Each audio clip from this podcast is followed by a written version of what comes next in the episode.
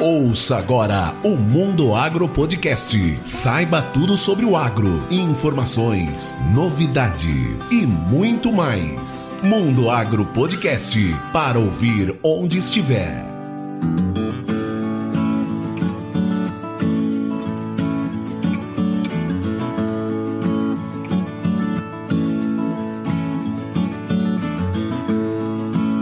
Esse é o Mundo Agro Podcast, o seu podcast sobre o agronegócio. No episódio de hoje, eu, professor Rogério Coimbra, conversei com a doutora Ieda de Carvalho Mendes. Ela é graduada em agronomia pela UNB e também possui doutorado em ciências do solo pela Oregon State University. Ela é pesquisadora na Embrapa Cerrados e é expert em microbiologia do solo e desenvolve pesquisas ligadas à fixação biológica de nitrogênio, ecologia microbiana e bioindicadores da qualidade do solo, que por sinal é o tema desse podcast.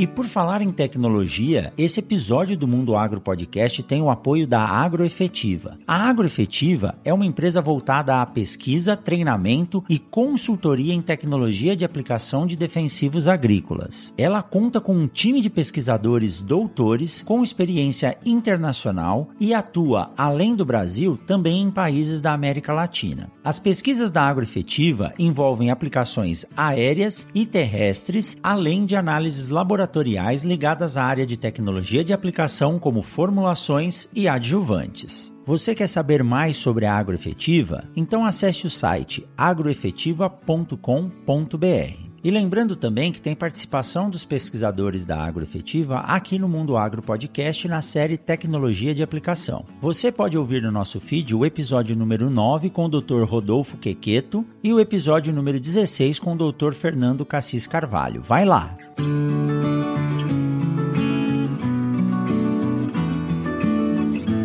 Bem, e agora vamos para esse bate-papo com a doutora Ieda, que vai deixar você com mais orgulho ainda de ser brasileiro. Tudo bem, doutora Ieda? Seja bem-vindo ao Mundo Agro Podcast. Tudo ótimo. Prazer estar aqui com o senhor, professor Rogério, com todos os nossos ouvintes. Uma alegria muito grande, viu? Doutor Ieda, primeiramente, parabéns pelo seu trabalho, né? O desenvolvimento do entendimento do que é a parte viva do nosso solo é algo fundamental para a agricultura moderna. E essas novas tecnologias que vêm surgindo, elas estão dando um respaldo muito bom ao produtor rural. A sua experiência na área de microbiologia, o desenvolvimento através do seu grupo de pesquisa da chamada chamada bioanálise, que é algo que nós vamos discutir bastante aqui hoje, é muito importante. Então, de antemão, eu agradeço a sua presença aqui, o seu tempo para conversar com o público, com o nosso ouvinte aqui do Mundo Agro Podcast, pelo trabalho que vocês têm desenvolvido. E eu começo com uma pergunta: O que é um solo saudável, doutor Ieda? Ah, professor Rogério, muito boa essa pergunta.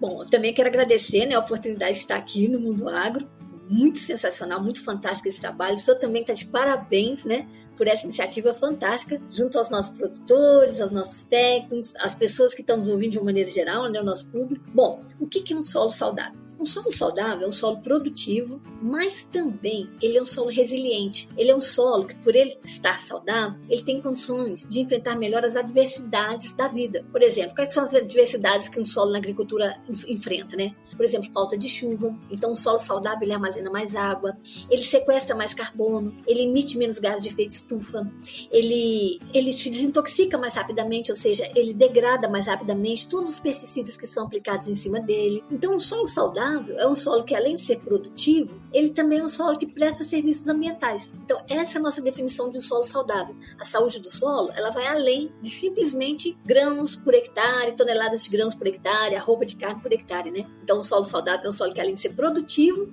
ele faz todos esses serviços ambientais para o agricultor, para a sociedade e para o meio ambiente. Então, nós podemos ter um solo que está produzindo, mas teoricamente ele não é um solo saudável, né? Exatamente. Essa tecnologia que a gente desenvolveu, a bioanálise de solo, costumo dizer que ela, ela é como se ela fosse o exame de sangue do solo, porque ela permite para a gente detectar problemas assintomáticos de saúde do solo antes que eles se reflitam nas nossas lavouras. Vou explicar melhor. Muitas vezes a pessoa acha que está com a saúde ótima, está maravilhoso, está tudo bem. Aí vai, faz o exame de sangue, descobre que está com ácido úrico alterado, então que está com gordura no fígado, ou que está com colesterol elevado. É a mesma coisa. Às vezes na lavoura você tem um solo que está produzindo bem, mas o fato dele estar produzindo bem não quer dizer que ele esteja saudável. Essa produtividade pode estar sendo à custa de entradas elevadas de pesticidas e fertilizantes. Uma condição que nós sabemos que não é sustentável a longo prazo. Então, sim, você pode ter um solo produtivo, mas ele, ele não está saudável. E a gente tem visto isso muito claro com as nossas bioanálises. Por isso que é interessante a gente trabalhar com essas bioanálises, para detectar exatamente esses problemas assintomáticos de saúde do solo antes que eles se reflitam no rendimento das nossas lavouras. E sustentabilidade, né, doutora Ieda, é algo que a gente tem que levar a sério, mas não aquela sustentabilidade que a gente costuma ouvir do ponto de vista xiita, né? Sustentabilidade é uma agricultura que ela consegue ciclar o nutriente e estar em equilíbrio ecológico. Eu aprendi isso na universidade universidade, isso sempre me deixou, é, assim, sempre me abriu muito a mente que o solo é uma estrutura que por si só ela é viva. Se não for a ação dos micro-organismos do solo, ele perde a sua função, vira basicamente uma estrutura física e aí a gente acaba perdendo a capacidade que ele tem de se auto-manter. E hoje em dia isso está muito claro para o produtor. Existem muitos produtores que literalmente chegaram ao fundo do poço com salinização, erosão erosão, perda excessiva de matéria orgânica, e aí você mesmo que coloque o nutriente, mesmo que você aplique um defensivo, você não vai produzir, né? Exato. Então, a, além disso tudo, essa capacidade de pegar o material orgânico, transformar em matéria orgânica e a planta reutilizar isso, eu acho que isso é a essência da sobrevivência do ser humano. A capacidade que o solo tem de reter carbono, né? Ela é fantástica. Então, quanto mais a gente estudar isso, melhor, né? Então, e essa questão do solo ser vivo, né? O solo é como se fosse a pele que recobre o planeta Terra, né? Então, e a pele, nós sabemos, é o maior órgão do corpo humano, né? Então a gente pode pensar no solo também assim, vamos dizer assim, como um dos grandes órgãos vivos do planeta Terra, né? E Exatamente. O solo é vivo. Então, muitas vezes a pessoa fala assim, o solo sequestra carbono, armazena água. A gente não está falando que da bactéria A, B, C ou do fungo né, A, B, C ou D específico. Não, nós estamos falando do solo como um todo. E essa questão da gente olhar o solo como um super-organismo é que eu acho assim que realmente é um conceito disruptivo hoje na agricultura do século XXI. Todo mundo fica encantado aí com os drones, com essas coisas todas do, da agricultura digital e tal, da automação. Mas eu acho que o dia que a gente olhar para o solo e ver nele um organismo vivo, um superorganismo, e passar a cuidar do solo como tal, eu acho que nossa agricultura vai ficar muito mais é, vibrante, produtiva, eficiente e sustentável do jeito que ela já é, sabe? Em relação ao que ela é atualmente. Então, essa capacidade da gente olhar o solo e não ver nele simplesmente argila, silt, areia, ou fósforo, potássio, cálcio, magnésio, mas ver o solo como um organismo vivo. E a partir do momento que você tem aquele superorganismo, né, com vida, então você querer que ele trabalhe, que ele seja saudável e não que ele seja doente, né? Então, ter uma agricultura em solos saudáveis e não em solos doentes. É isso que a gente quer. É, perfeitamente. E, e fora, né, doutora Ieda, a senhora pode falar melhor do que eu isso, existem alguns trabalhos que nos mostram que o que a gente vê na análise física e química do solo, às vezes é só a ponta do iceberg. Tem solos que têm muito fósforo guardado que não estão disponíveis para a planta e que não aparecem na análise. Mas se o microorganismo tiver ali fazendo dele essa esse mega sistema, esse solo vai ser disponibilizado, né? Exatamente. E é interessante essa questão da análise química ser a pontinha do iceberg, porque ela mostra assim uma parte só. Então a gente sabe que o solo tem propriedades químicas, físicas e biológicas Mas até hoje, até hoje não, até sete meses atrás, né? Quando eu mandava uma amostra do solo para o laboratório, ele conseguia acessar apenas essa parte de química e física. Então toda essa parte relacionada à vida do solo, à saúde do solo, a gente não tinha presente nas nossas análises.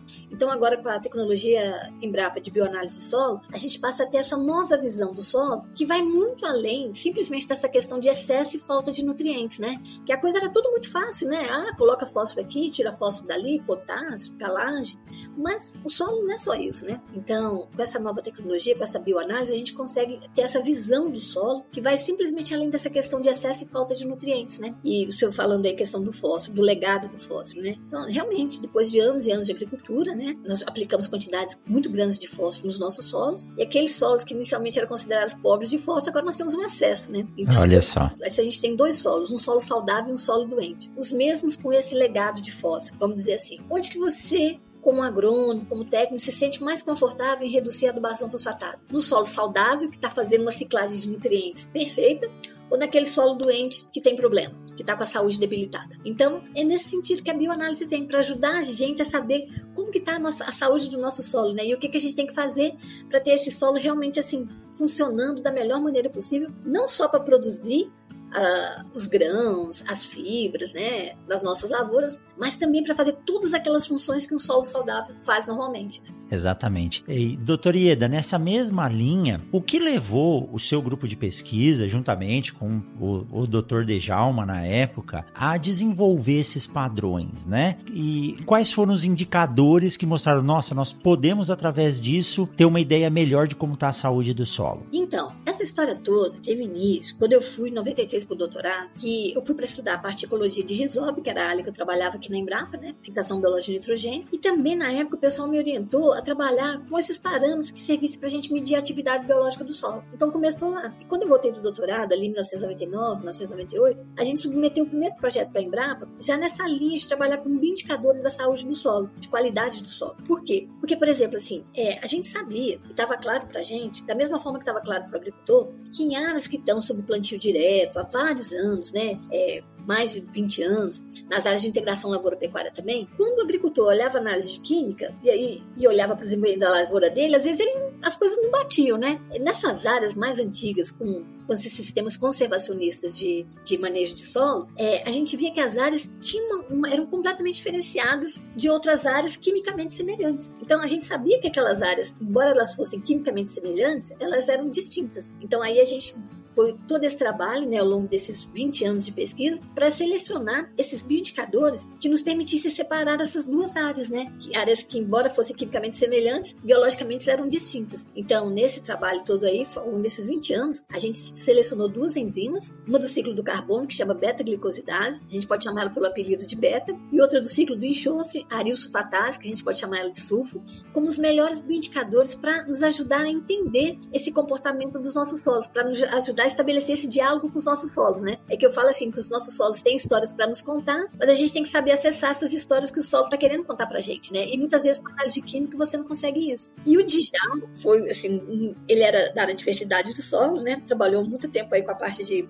fósforo, calagem, gesso, né? Ele é muito conhecido por todos esses trabalhos. Mas o Djalma era uma pessoa que tinha noção dessa importância da biologia do solo, né? Da importância de você ter solos biologicamente ativos. Então ele, eu falava que ele era o microbiologista mais empolgado da nossa equipe, né? E, era mesmo. E, e, ele nos ajudou muito porque com aquela experiência que ele tinha na fertilidade de solo, ele sugeriu pra gente, vamos pegar os princípios que a gente usa na, na fertilidade de solo para fazer a calibração de nutrientes, pra gente fazer a mesma coisa com os, os bioindicadores, para dessa forma a gente poder estabelecer os valores de referência, né? Os níveis críticos de atividade enzimática no solo, vamos dizer assim, né? Para a gente saber se o nível de atividade enzimática do solo estava alto, médio ou baixo. Então foi uma grande contribuição, foi assim, foi a primeira vez na literatura científica que isso foi feito. Então foi um trabalho que a gente publicou em 2013 no Jornal da Sociedade Americana de Ciência do Solo. É um jornal assim que tem uma, uma um impacto muito grande, assim, não é porque da, por ele ser ligado à Sociedade Americana de Ciência do Solo. E foi lá que surgiu essa questão do conceito de qualidade do solo, né? Ele é um, um, um jornal que tem um respaldo muito grande, né? Então, esse trabalho que a gente publicou em 2013, hoje já está com mais de 100, 100, citações no Google Acadêmico, sabe? Então, assim, para um trabalho assim recente, é, uma, é um índice de citação muito elevado, né? Que realmente foi uma coisa muito inovadora.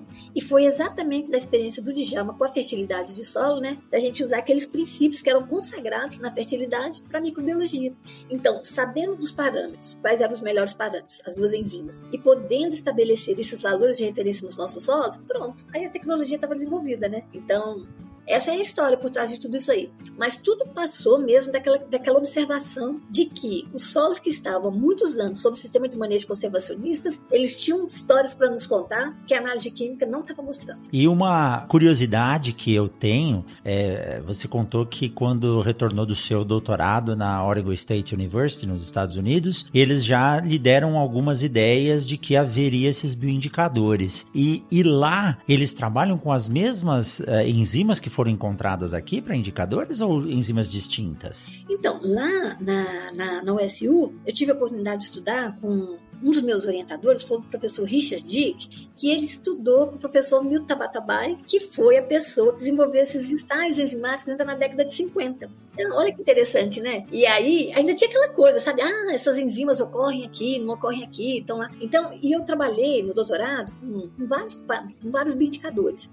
de qualidade do solo. E aí, nós fomos testar esses bioindicadores aqui nos nossos solos. Então, ver como é que era a beta-glicosidase, a sulfatase. Aí, tinha outras enzimas também que a gente avaliou. É, a fosfatase ácida, a celulase, a, nitro, a desidrogenase, várias enzimas. Então, assim, é, a nosso, nosso dever, nosso, nosso dever de casa, né, foi ver, dentre todos esses parâmetros, inclusive a, destacando aqui a biomassa microbiana também, né? Quais que eram os parâmetros mais sensíveis para detectar as mudanças que ocorriam no solo em função das mudanças de sistema de manejo. Então, por exemplo, a gente trabalhava muito com biomassa microbiana, que é um método que a gente usa tradicionalmente na microbiologia há décadas, né? Para ver a massa de micro-organismos por quilograma de solo. E, por exemplo, no solo cerrado, a biomassa não é o melhor parâmetro, porque muitas vezes você tem áreas com biomassa semelhante, mas com atividade enzimática bem distinta. As enzimas são mais sensíveis para detectar as mudanças do que a biomassa. Então, o grande lance foi assim, realmente selecionar esses parâmetros que fossem mais sensíveis para a gente detectar as mudanças no solo em função do sistema de manejo. Né? Então, foi, foi nesse sentido. E hoje, professor Rogério, é interessante, né? Que hoje nós estamos num estágio muito mais avançado que, por exemplo, é, as pesquisas americanas ou as pesquisas europeias, porque eles não têm, é,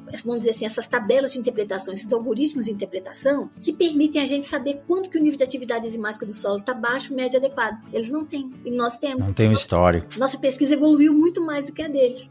Olha só que interessante. Mais uma vez, parabenizando a Embrapa e seus pesquisadores pela capacidade de desenvolvimento de tecnologia que torna a nossa agricultura a agricultura de ponta no país. Né? É, essa questão, eu falo, né, que o solo guarda, é como se o solo tivesse uma memória. E ele guarda nessa memória tudo que a gente faz com ele em termos de manejo.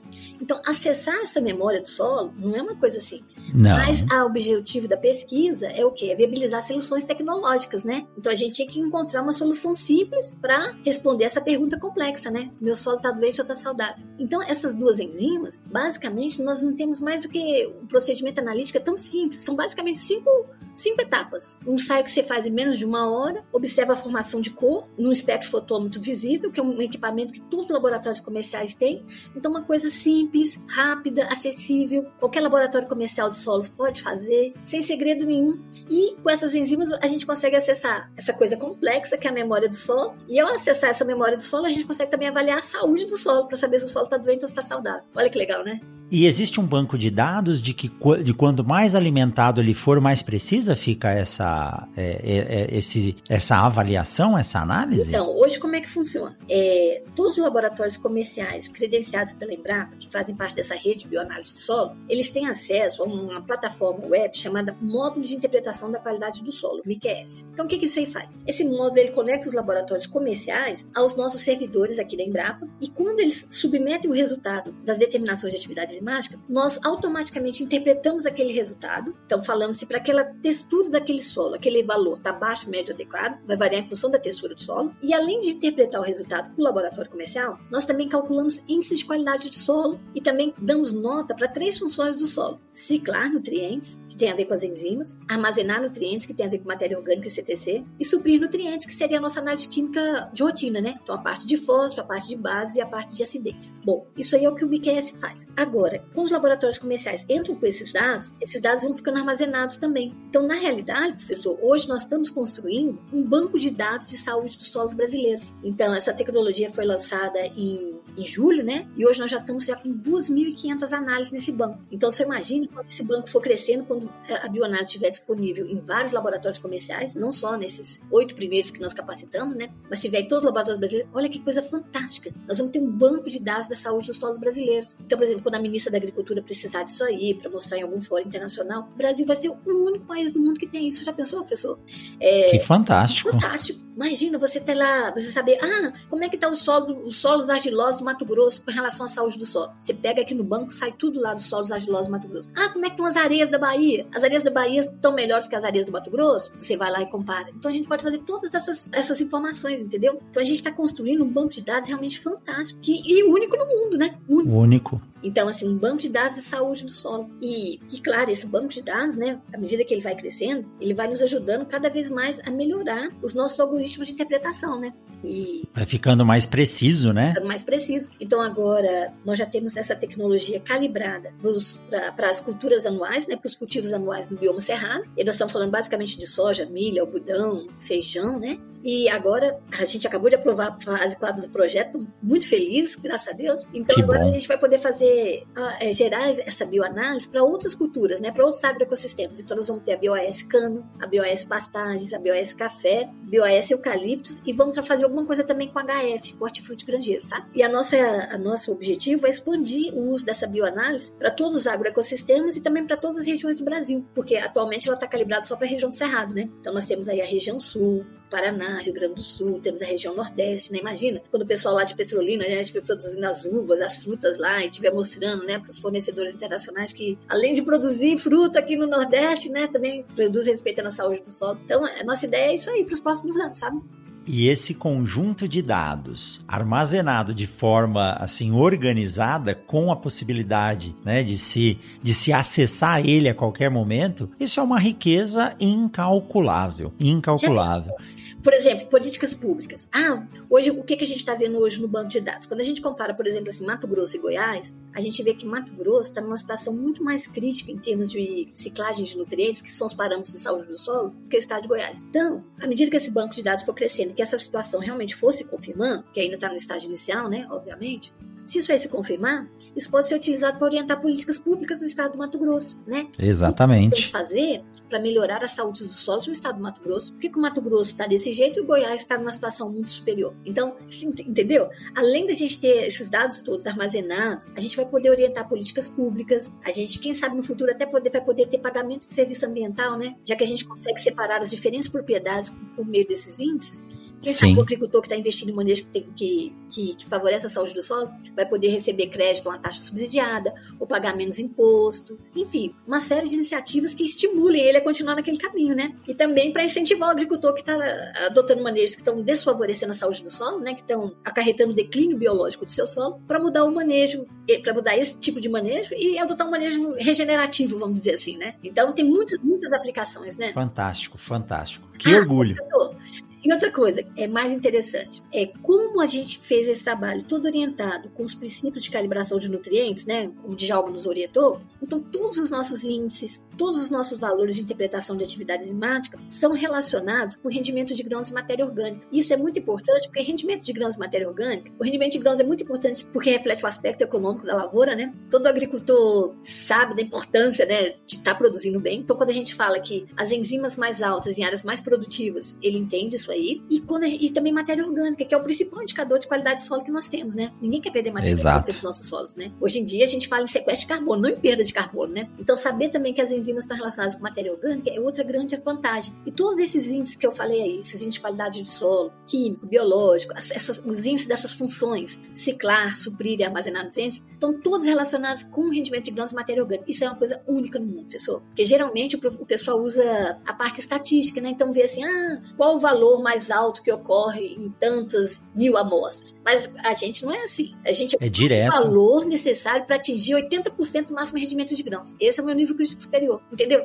Então tá amarrado não com o fato de ser maior valor obtido, mas tá amarrado com o, o que eu preciso para ter 80% do máximo rendimento de grãos. Então, que joia. isso aí que faz uma diferença muito grande. E é uma relação direta, então, doutor Ieda. Ah, as duas enzimas, se, se você conseguir aumentar a presença dela, quer dizer que o seu solo está mais saudável ou não? Ah, então vamos lá. Ó, é o seguinte, gente, quando você tem áreas, áreas agrícolas ou experimentos de longa duração, que já vêm sobre um, um determinado manejo, tanto conservacionista como que degrade o solo por vários e vários anos, as enzimas estão acopladas ao rendimento de grãos. Então, por exemplo, se eu venho fazendo plantio direto, com rotação de culturas, com mínimo desenvolvimento do solo, com palhada há mais de 20 anos, então nessas áreas eu tenho uma correlação perfeita do rendimento de grãos com a matéria orgânica e do rendimento de grãos com a atividade enzimática do solo. A coisa está acoplada. Se por por outro lado, eu tenho áreas onde eu adoto um manejo que degrada a saúde do solo por vários e vários anos. Então, nessas áreas também eu vejo um acoplamento. Eu tenho baixo rendimento de grãos, baixa produtividade e acoplado com baixa matéria orgânica e baixa atividade enzimática. Então, nessas áreas de longa duração, o acoplamento é perfeito. Entretanto,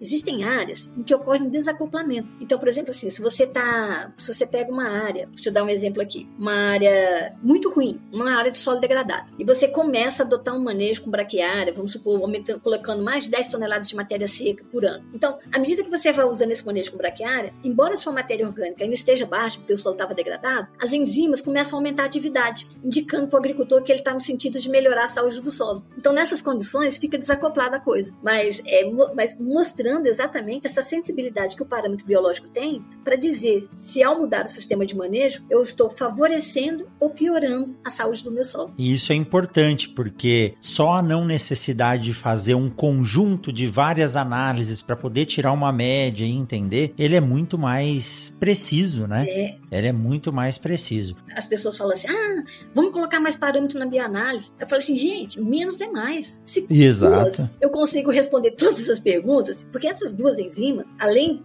elas têm várias vantagens. E uma das vantagens é que elas estão relacionadas com todos os outros parâmetros de biologia do solo, sabe? Então, é, a gente tem as enzimas essas duas enzimas correlacionadas com a atividade de fosfatase, de biomassa, de respiração. Então, se elas estão correlacionadas com todo mundo, por que, que, eu, vou, é, por que, que eu vou medir 18 parâmetros se eu posso medir dois e chegar na mesma conclusão, entendeu? Então, assim, é aquela coisa de menos é mais, e para favorecer, para simplificar, não para complicar. Porque se você coloca uma quantidade muito grande de parâmetros, você acaba desanimando a pessoa, que inclusive encarece mais a análise, né? Então, Exato. Todo o nosso trabalho foi no sentido assim de ter parâmetros simples, de fácil entendimento, baratos e acessíveis. Você sabe que a gente tem esse trabalho não só em grandes áreas, né? Grandes fazendas do, do bioma cerrado, mas a gente tem assentamento rural, é, produtores de agricultura familiar, agroecologia. Recentemente, agora o professor do Rio de Janeiro, o professor Marcos Gervásio, está orientando um aluno que quer fazer as bioanálises em áreas de quilombos. Então, assim, isso é uma coisa legal, que é uma tecnologia que você pode usar para o pequeno, para o médio, para o grande agricultor. Ela tem amplitude, né? Exatamente. E, e a amostra do solo para fazer a determinação dessas enzimas enzimas é o mesmo padrão de amostragem que nós fazemos para a determinação dos, dos componentes físicos e químicos?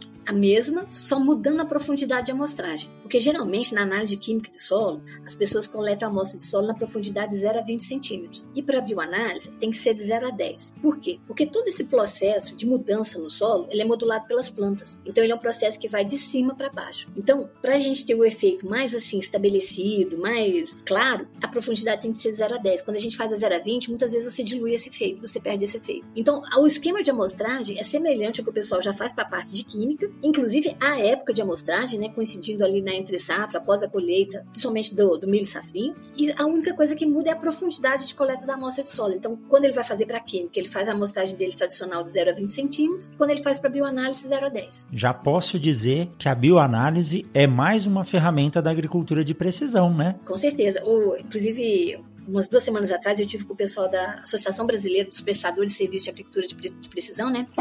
E exatamente a questão era essa. Agora, a gente não tem ainda. Claro, é um caminho que a gente está fazendo. Todo caminho a gente faz caminhando, né? Então. É, um passo por vez, né? É, e eles. Um passo por vez. Então, eles estão muito interessados também. Eles querem agora ver como é que vai ser. Da mesma forma que a gente faz esses mapas aí, né? De produtividade, de fósforo, de potássio. Vamos fazer o um mapa também da saúde do solo, né? Então, eles se prontificaram a fazer uma parceria com a gente também para a gente trabalhar nesse sentido. Vai ser muito interessante. Vai ser também o único no mundo, né, já pensou? A gente tem Sim. a agricultura de precisão, um mapa de atividade enzimática dos nossos solos. Isso é demais. Mas exatamente isso, porque eles já têm o, o processo de coleta das amostras com um número muito maior, dando um detalhe da área maior. E a partir do momento que acopla essa nova ferramenta, é uma informação a mais e isso dá embasamento para o produtor saber trabalhar aquela área de forma diferenciada. É. Tanto lugares onde ele diz: olha, aqui está em equilíbrio, vamos trabalhar para manter esse equilíbrio, aqui está desequilibrado, eu tenho que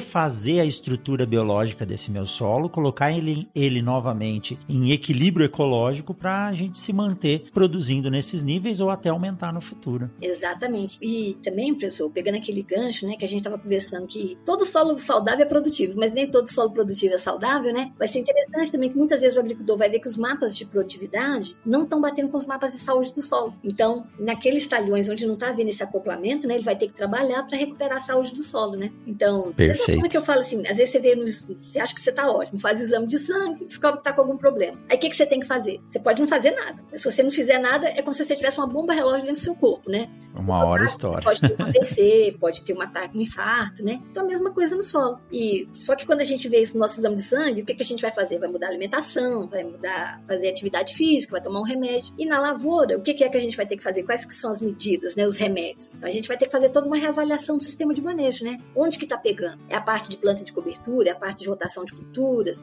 é a parte de manejo de solo propriamente dito, tá sendo cultivo mínimo, tá sendo plantio direto. Então, aí é que vem né, essa questão de reavaliar o que, que a gente está fazendo em termos de manejo nas nossas propriedades. E um solo, um solo que você conhece bem a estrutura dele, e um solo mais saudável, ele é muito mais resiliente. Nós conversávamos um pouco antes de começar a gravação a respeito dessas anomalias, né, desses distúrbios que a soja vem apresentando nessa safra 2020-2021, que é algo que nós não vimos com tanto volume. E quando a gente conversa com alguns produtores, como eu lhe disse, né, o nosso amigo Zecão aqui de Lucas do Rio Verde, ele falou: oh, Rogério, na minha área mesmo, o plantio que foi realizado mais cedo, eu não vejo isso. Então, quando eu tenho um solo mais equilibrado, por mais que tenham ali fatores que podem afetar a planta, a planta está bem nutrida, está bem estruturada, tem raiz bem desenvolvida, o sistema está em equilíbrio, então a planta e o solo se tornam mais resilientes, né? É, essa é a grande vantagem, né? Você ter um solo resiliente. A gente está vivendo agora essa época da, da Covid, né? Então é muito fácil entender, porque se a gente tem duas pessoas, uma saudável e uma pessoa com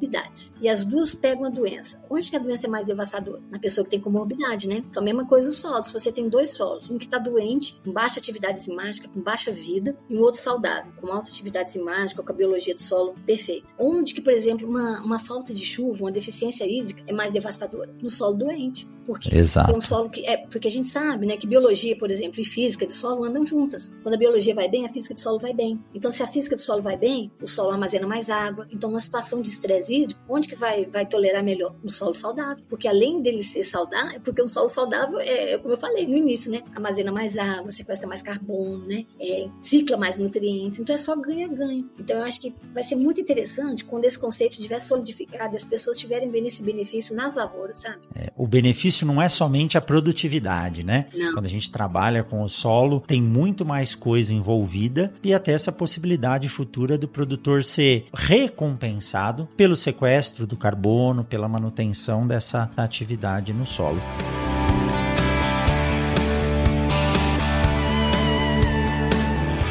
Aproveitando esse intervalo, você também pode acompanhar o Mundo Agro Podcast nas redes sociais. Para isso, basta digitar arroba Mundo Agro Podcast no Instagram, no Twitter, no Facebook, além do YouTube, é claro. Siga a gente para ser notificado a cada episódio. E não se esqueça de apoiar o Mundo Agro Podcast através do Padrim ou do PicPay. Acesse o link na descrição desse episódio.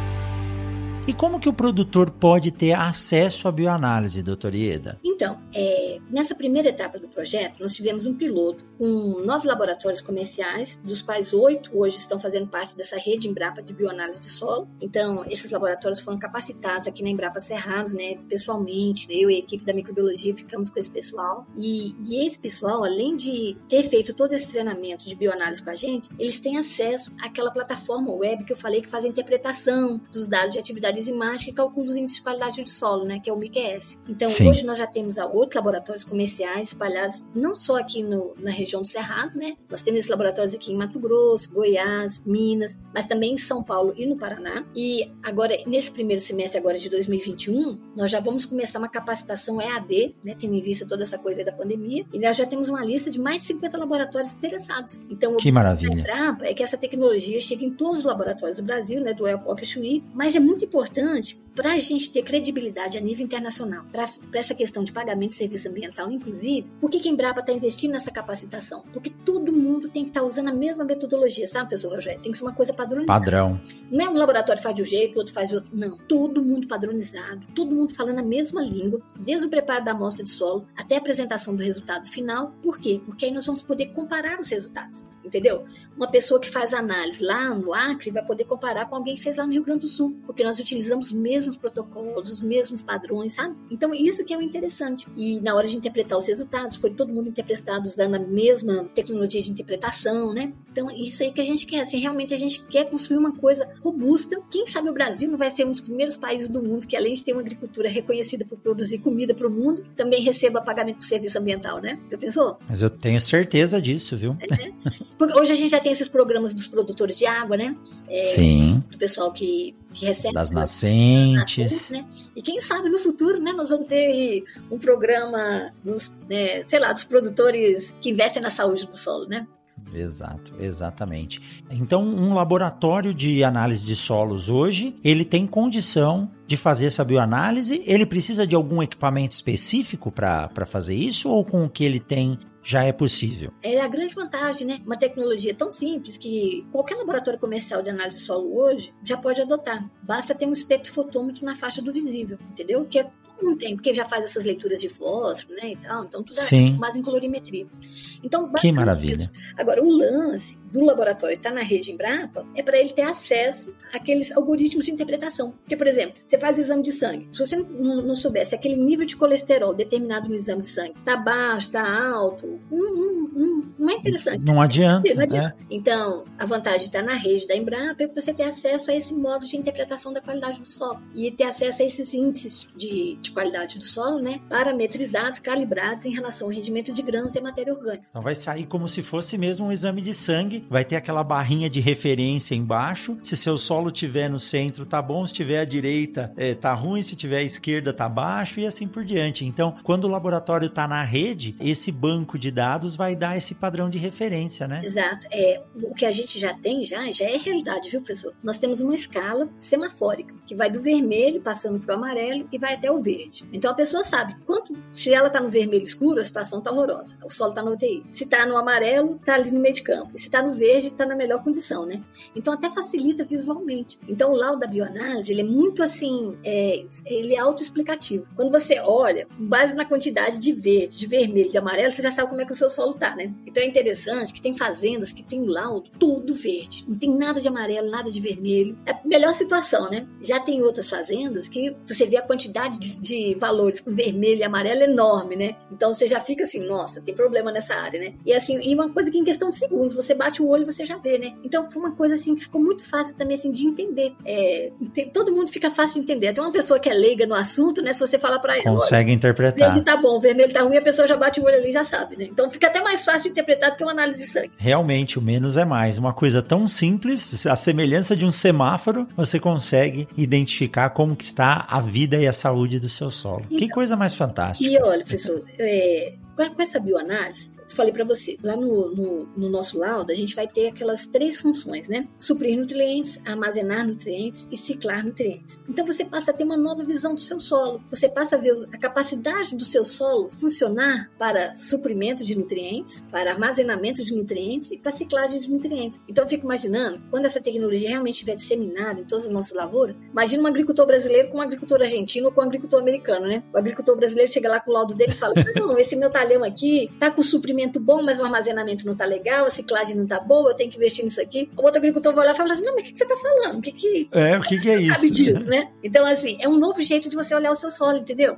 Vendo nele é, o solo como prestador de importantes serviços ambientais. Então, suprir nutrientes é um deles. Armazenar nutrientes tem a ver com matéria orgânica, com CTC, que é importantíssimo, né? E ciclar nutrientes, que tem a ver com a parte de biologia do solo, que são as enzimas, né? Então, assim, é, é, é, é eu falo assim pro pessoal, quando vocês pegarem, gente, a primeira bioanálise da vida de vocês, vocês vocês me escrevam aqui na Embrapa, viu? ieda.medes.embrapa.br, porque eu quero saber o que vocês acharam. Que é um jeito muito interessante e, assim, revolucionário e inovador de olhar para análise de solo, indo muito mais além do que só simplesmente, né, os teores dos nutrientes, os valores dos componentes de acidez, né? Então, é, é um jeito bacana de olhar isso aí. Perfeito. A doutora Ieda passou o e-mail dela. Eu vou deixar aqui na descrição do podcast o e-mail de contato da doutora Ieda e o link para a página dela e para a página da bioanálise de solo na Embrapa. Então fica tranquilo que vai estar disponível aí. E ela cobrou, quem fizer a bioanálise, mande um e-mail para ela e envie os resultados para lá que ela faz questão de acompanhar, né, doutora Ieda? Olha, hoje em dia é tão tranquilo, a gente manda um link no Google Meet, na hora a gente conversa, né? E eu é, exato. isso com várias pessoas. Nossa, é muito enriquecedor. Pra gente é muito bom. E muitas vezes a pessoa tem um laudo que ela não tá percebendo assim de exatamente o que, que aquele laudo tá falando para ela, que é uma coisa meio nova ainda, né? Então a gente conversa. Então pode vir mesmo, que é um prazer pra gente. Que joia. Doutor Ieda, que papo fantástico. Eu acho que esse é o primeiro de muitos papos que nós podemos ter aí pela frente com a evolução dessa tecnologia. De novo, eu não canso de falar, a Embrapa está sempre à frente, trazendo a agricultura do Brasil para o mundo. Nessa série de entrevistas e de bate-papo com os pesquisadores da Embrapa, tem muita coisa nova surgindo. Recentemente, o jornalista aqui da Embrapa, AgroSilva Pastor em Sinop, me comunicou e depois eu vi isso também na televisão sobre o programa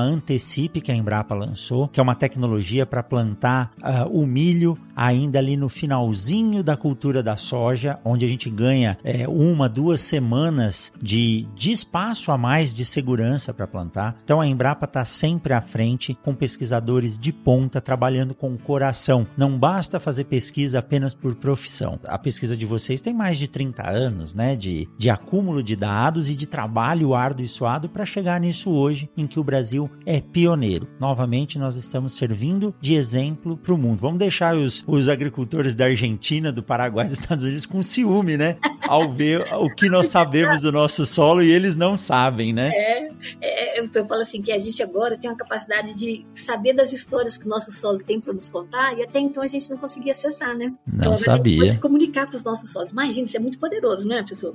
Perfeito, perfeito. Doutor Ieda, muito obrigado por esse bate-papo muito bom, né? Fico muito contente. Saio daqui empolgado e com um conhecimento maior sobre o que é a bioanálise e ressaltando a importância, né, da microbiologia do solo e de um sistema em equilíbrio. Então, quem quiser entrar em contato com a doutora Ieda, os links estão aqui no podcast. Eu agradeço e espero que esse banco de dados cresça cada vez mais. Muito obrigado, viu, doutora Ieda? Olha, eu que agradeço, professor, a oportunidade de estar aqui. Parabéns ao senhor por esse trabalho maravilhoso também, difusão e transferência de tecnologia, isso é sensacional.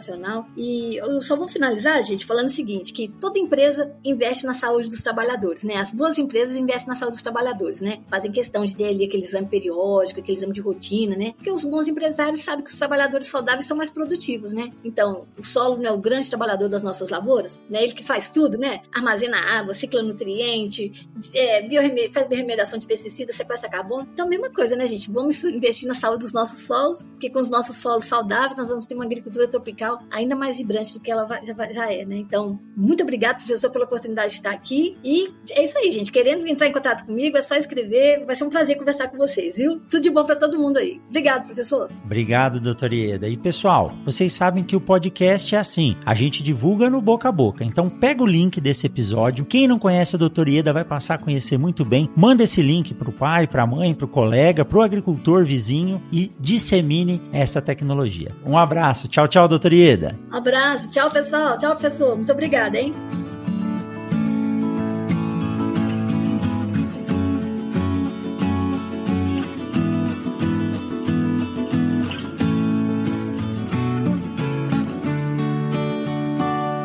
Mundo Agro Podcast para ouvir onde estiver.